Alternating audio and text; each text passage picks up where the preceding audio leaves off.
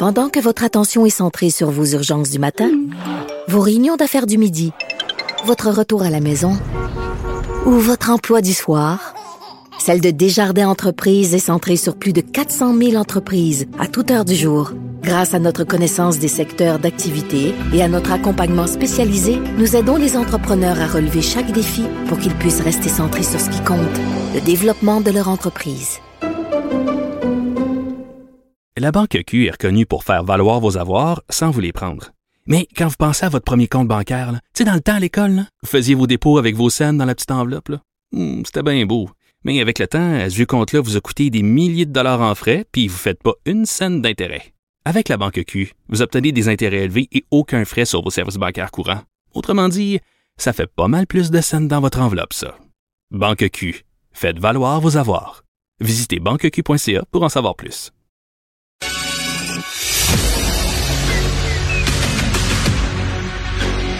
Emmanuel Latraverse. J'ai pas de problème philosophique avec ça. Mario Dumont. Est-ce que je peux me permettre une autre réflexion? La rencontre. Ça passe comme une lettre à la poste. Il se retrouve à enfoncer des portes ouvertes. La rencontre, la traverse, Dumont. Bonjour Emmanuel. Bonjour. Alors, on met bien la table pour cette rencontre de vendredi entre M. Euh, Trudeau et M. Euh, Legault. Euh, commençons par le dossier de la santé. Ouais, ben non, mais ça, c'est un dossier, je veux dire, généralement, je suis assez bonne pour essayer de, de faire la part des choses dans ce- ces chicanes Québec-Ottawa, mais là, on est vraiment sur deux planètes complètement différentes. On a un ministre du Clos qui, encore aujourd'hui, en point de presse, dit, dur comme fer, j'étais sur le point d'avoir une entente historique avec les provinces sur la question de la pénurie de la main-d'œuvre et sur la question des données. OK? Et c'est, je m'entends très bien avec les premiers ministres des provinces, avec les ministres de la santé des provinces. On, nous sommes d'accord sur les objectifs à se fixer collectivement, mais ils se sont fait interdire de parler et d'être d'accord avec le fédéral par leurs premiers ministres provinciaux qui ne veulent parler que d'argent. De l'autre côté, on dit dans l'entourage de M. Dubé, ben, le message du Québec, ça a toujours été le même, là. Show me the money, tu sais. Alors, moi, je pense que c'est euh, les, les, les armées sont, la bataille rangée et, placée. Dans le cas du Québec, objectivement, je pense que c'est, il y a peut-être un petit peu, pas du théâtre, mais il y a une stratégie de négociation là-dedans. Si M. Euh, Trudeau veut euh, des garanties de plans, de données, etc., moi, je veux bien de dire, c'est amusant de dire pour épater la galerie, ben, il y a juste à aller checker notre tableau de bord. Là. Mais ça coûte rien à Québec de dire, ben, on va partager les, les métadonnées, là, les, les données brutes là, avec l'Institut canadien en santé. Là. Sérieusement, là. Euh, puis sur la question d'un plan, des objectifs, etc., ben, il y en a un plan, il s'appelle le plan du B, il fait so- so- 60 pages euh, d'une négociation qui s'en vient. Non, je pense qu'il y en a de la marge de manœuvre. Puis j'ai été, euh, j'ai été rassurée, je te dirais, de voir le ton de M. Legault aujourd'hui. Mais lui, il cherchait pas, il cherchait pas à mettre de l'huile sur le feu, là. Ben non, mais c'est ça, tu sais, il y a comme un, un moyen, c'est amusant, en campagne électorale, là, de se déchirer euh, la chemise, puis de, tu sais, de dire Ottawa, puis tout ça, mais à un moment donné, la réalité, c'est que sur la santé, l'argent est à Ottawa, puis il faut réussir à convaincre M. Trudeau. Puis le but, c'est de convaincre M. Trudeau qu'on fait les bonnes choses et que l'argent n'ira pas à des augmentations de salaire aux médecins spécialistes. C'est ça, c'est l'obsession d'Ottawa dans la vie. Là. Puis convaincre M. Trudeau qu'on ne fera pas comme Doug Ford à ne pas dépenser l'argent que dans le budget de la santé. tu sais. Alors, moi, je pense qu'il y en a de la marge de manœuvre. Puis c'est dans ce sens-là que c'est bien qu'à un moment donné, nos dirigeants se rencontrent dans des têtes à tête. Se parler là, derrière des portes closes, avoir une vraie Sauf que, ouais, mais sauf que là-dessus, il s'était parlé en, en marge du sommet de la francophonie en Tunisie. Puis on avait l'impression qu'il y avait eu, en fait, on avait l'impression qu'on avait amené M. Trudeau à un point où il est plus du tout aujourd'hui. C'est-à-dire que son discours beaucoup plus radical cette semaine, de plus rien savoir des provinces, puis euh, de l'approche des provinces. Je sais pas, j'ai l'impression qu'il y a quelque chose qui a, changé, là, que Justin Trudeau est... Ben, re- c'est Doug Ford. Moi, je te le dis, c'est Doug Ford et, Daniel Smith en Alberta. C'est mon, c'est mon, mon analyse de la situation. Euh, faut quand même le faire, là. T'insurger auprès d'Ottawa que tu manques d'argent pour financer ta santé. que ton directeur parlementaire du budget arrive le 25 novembre avec un rapport où il y a pas 60 millions, là, 900 millions d'argent qui n'a pas été dépensé dans Ouais. budget. Oui, je comprends.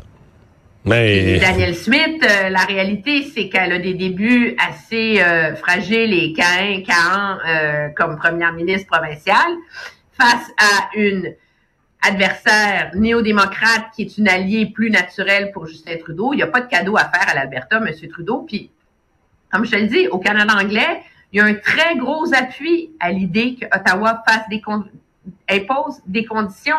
Donc, je pense que l'idée pour les deux, c'est de d'accepter cette réalité-là, puis d'aménager une voie de passage pour le Québec, un peu comme avait fait Jean Charest lors des grandes négociations sur la santé avec Paul Martin en 2000, 2004, si ma mémoire est bonne.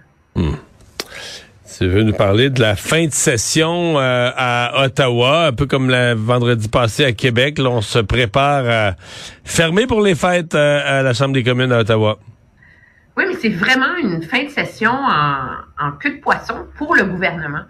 Euh, on a commencé la session parlementaire avec trois projets de loi majeurs qu'on voulait voir adoptés. On finit la session parlementaire avec trois projets de loi majeurs qui ne sont pas adoptés. Le premier, c'est celui qu'on appelle C13, qui est la nouvelle mo- mouture sur les langues officielles. Et ce qui devient de plus en plus clair, c'est que tout l'effort qu'avait mis Mélanie Joly à accoucher d'un projet de loi, d'un concept qui reconnaissait la particularité du danger du français au Québec, même si c'était la langue majoritaire, est en train, a été comme évacué par la, la nouvelle version déposée par sa successeur, Ginette Petit-Poté-Leux. Ouais, mais là, on se rend compte qu'il y a une tête des raisons, même dans leur propre caucus. Là, Ben, les députés de l'Ouest de. Montréal commencent à dire que les anglophones font pitié, puis... Ben, écoute, An- Anthony Housefather, qui est comme le porte-parole de ça, sa phrase ce matin à l'arrivée au caucus, c'est ça prend, entre le français et l'anglais au Canada, ça prend une symétrie légale et une égalité réelle. Donc ça, là, on revient au concept des langues officielles de Pierre Elliott Trudeau Dans les années alors, 70. dans les années, dans les années 70, là. C'est de faire semblant qu'il y a une symétrie puis qu'il y a une égalité entre les deux. Que les anglophones de Montréal que- puis les francophones de Saskatchewan, c'est la même réalité. Exactement. Puis que en- la majorité anglophone au Canada anglais puis la majorité francophone au Québec. Alors ça, c'est un recul immense. Puis quand tu te rends compte qu'un député comme Marc Garneau, qui est pas un excité du, du bocal, là, tu sais, dans la vie, euh, va dire qu'il n'est pas question qu'un député fédéral laisse le champ libre à Québec pour la protection de la langue, mais là, tu dis finalement, le bras de fer, il est au caucus libéral. Et M. Trudeau n'a pas tranché. Il est encore en train de, de vasouiller. Donc ça, c'est un autre moment pour M. Legault, d'être en tête à tête avec M. Trudeau et lui le convaincre de prendre position et de faire rentrer dans le rang ses députés euh, anglophiles ou anglophones ou je sais pas quoi, ben ça aussi c'est important. Après ça, la, la loi C11, c'est super important. C'est toute la, la loi sur le partage des revenus de Facebook, de Google. Écoute, c'est tellement empêtré, là. Là, le Sénat vient d'y apporter des amendements dans lesquels, sur un projet de loi sur Facebook et Google, attention, là, ils veulent mettre des, des, des mesures sur CBC Radio-Canada pour interdire à CBC Ra- Ra- Ra- Radio-Canada de faire des faux reportages publicitaires. Fait que là, le diable est aux vaches là-dedans aussi. C'est pas adopté. Puis il y a le fameux projet de loi sur euh, les armes à feu, qui a tant défrayé la manchette la semaine dernière.